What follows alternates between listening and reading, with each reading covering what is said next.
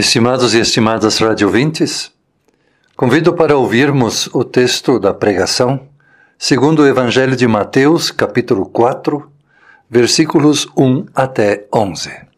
A tentação de Jesus.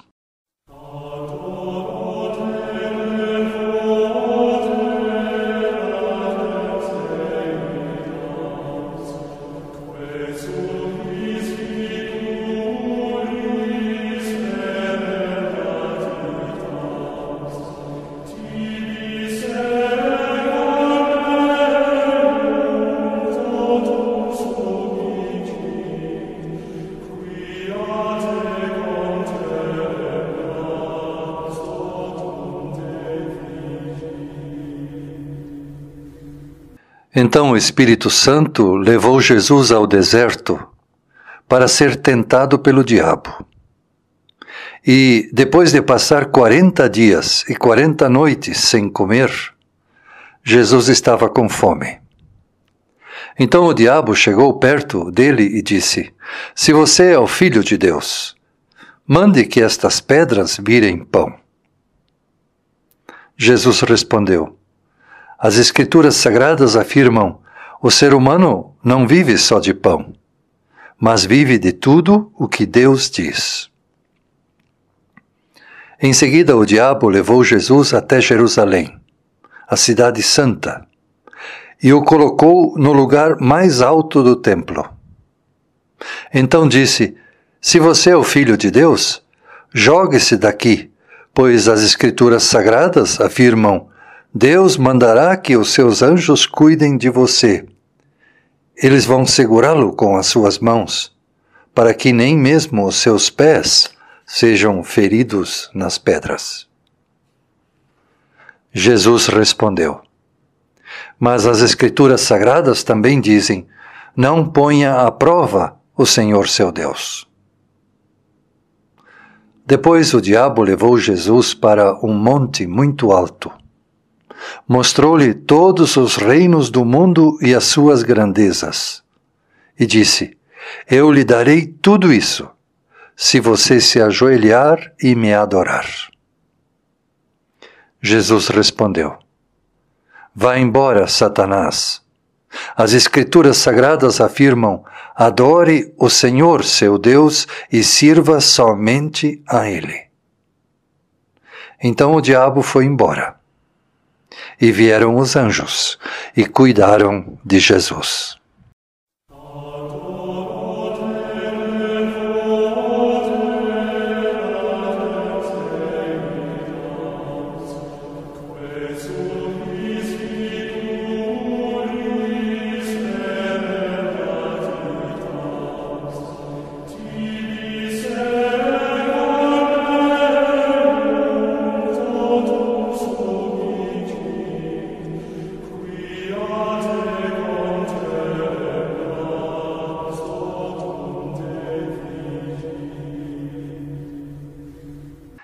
Que a graça de nosso Senhor Jesus Cristo, o amor de Deus nosso Pai e a comunhão do Espírito Santo estejam agora entre nós com a sua luz e nos ajudem a entender a palavra de Deus. Prezada comunidade, estimados radiovintes, hoje nós celebramos o primeiro domingo da Quaresma. E os textos bíblicos de Gênesis e também do Evangelho de Mateus nos falam de tentações.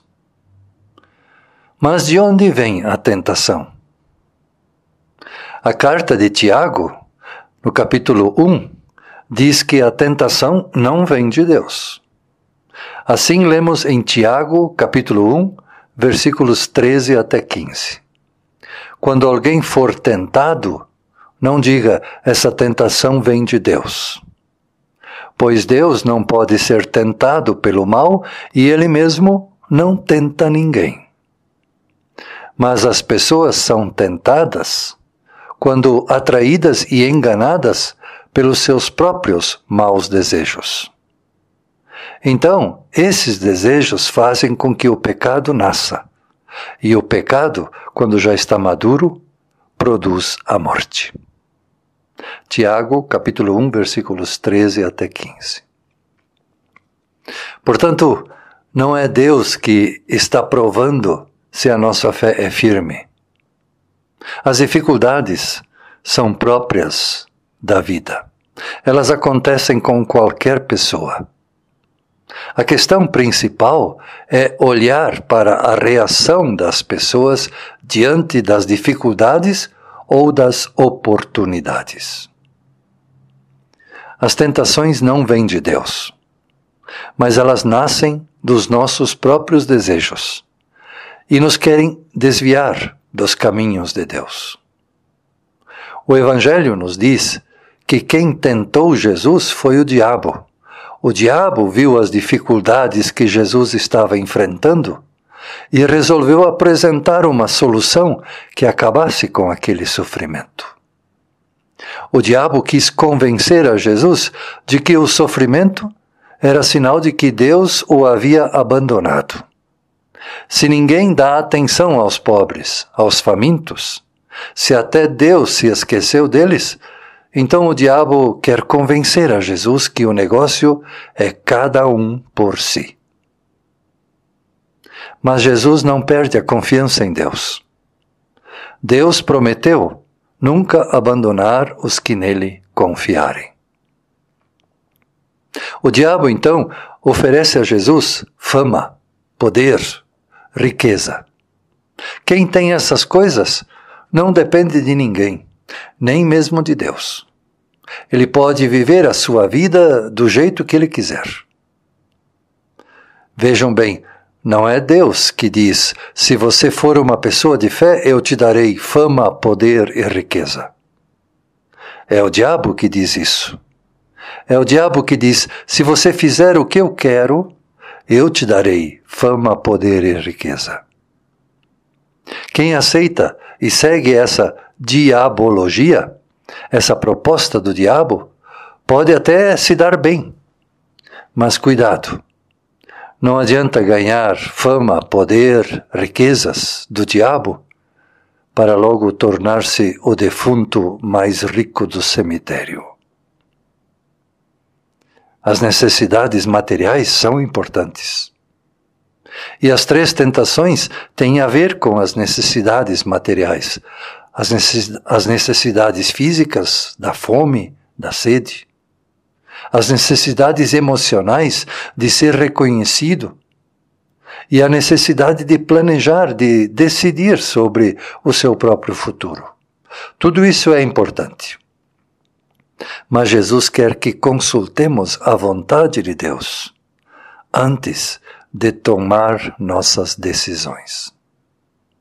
Pois seria um erro considerar a satisfação das necessidades materiais como o obje objetivo, como objetivo absoluto da vida. As necessidades materiais são importantes, mas não são o suficiente para ter uma vida realizada. Jesus nos ensina que a pessoa se realiza como ser humano quando ela escuta a palavra de Deus, que nos chama para cuidar da vida.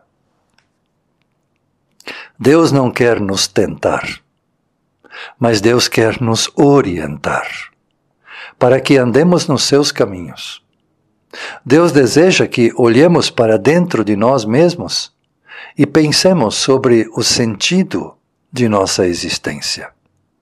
Deus não quer que nos desviemos do seu caminho. Nossa condição de pessoas pecadoras está no fato de que muitas vezes nós não conseguimos fazer escolhas acertadas na nossa vida. Somos fortemente atraídos por coisas que nos parecem ser boas, mas que enganam. A tentação sobre o fruto da árvore no jardim do Éden também nos acompanha ainda hoje. Isso está dentro de nós. E a tentação de Jesus nos quer mostrar que sempre que orientarmos a nossa vida apenas pelos nossos próprios desejos, nós perdemos o rumo da nossa existência. Mas se nós colocarmos a nossa vida nas mãos de Deus, sob o cuidado de Deus, então temos uma promessa de que não seremos desamparados. É isso que Jesus nos mostra na parte final do Evangelho de hoje. Quem coloca suas dificuldades nas mãos e sob o cuidado de Deus terá a resposta no tempo certo. Assim como os anjos cuidaram de Jesus, Deus também terá o mesmo cuidado conosco. Portanto, quem deseja ter a atenção de Deus deve perguntar pela vontade de Deus. Nos momentos de dúvida, de angústia, o Evangelho nos diz que devemos perguntar pela vontade de Deus. Seguir os próprios instintos é tentador, mas é enganoso. Somos seres humanos. Desde o princípio da criação, o ser humano se engana e ele se perde quando ele escuta somente os seus desejos e deixa de perguntar pela vontade de Deus. Por isso nós temos na Bíblia o Salmo 51. E convido para que não deixemos de orar conforme as palavras do Salmo 51 que diz: Por causa do teu amor, ó Deus, tem misericórdia de mim. Por causa da tua grande compaixão, apaga os meus pecados. Purifica-me de todas as minhas maldades e lava-me do meu pecado. Pois eu conheço bem os meus erros, e o meu pecado está sempre diante de mim. Contra ti eu pequei, somente contra ti, e fiz o que detestas. Tu tens razão quando me julgas e estás certo quando me condenas. De fato, eu tenho sido mau desde que nasci. Tenho sido pecador desde o dia em que fui concebido. O que tu queres é um coração sincero. Enche o meu coração com a tua sabedoria. Tira de mim o meu pecado e ficarei limpo. Lava-me e ficarei mais branco do que a neve. Faze-me ouvir outra vez os sons de alegria e de felicidade. E ainda que tenhas me esmagado e quebrado, eu serei feliz de novo. Não olhes para os meus pecados e apaga todas as minhas maldades. Ó Deus, cria em mim um coração puro e dá-me uma vontade nova e firme. Que a graça de nosso Senhor Jesus Cristo, o amor de Deus, nosso Pai, e a comunhão do Espírito Santo continuem entre nós. Amém.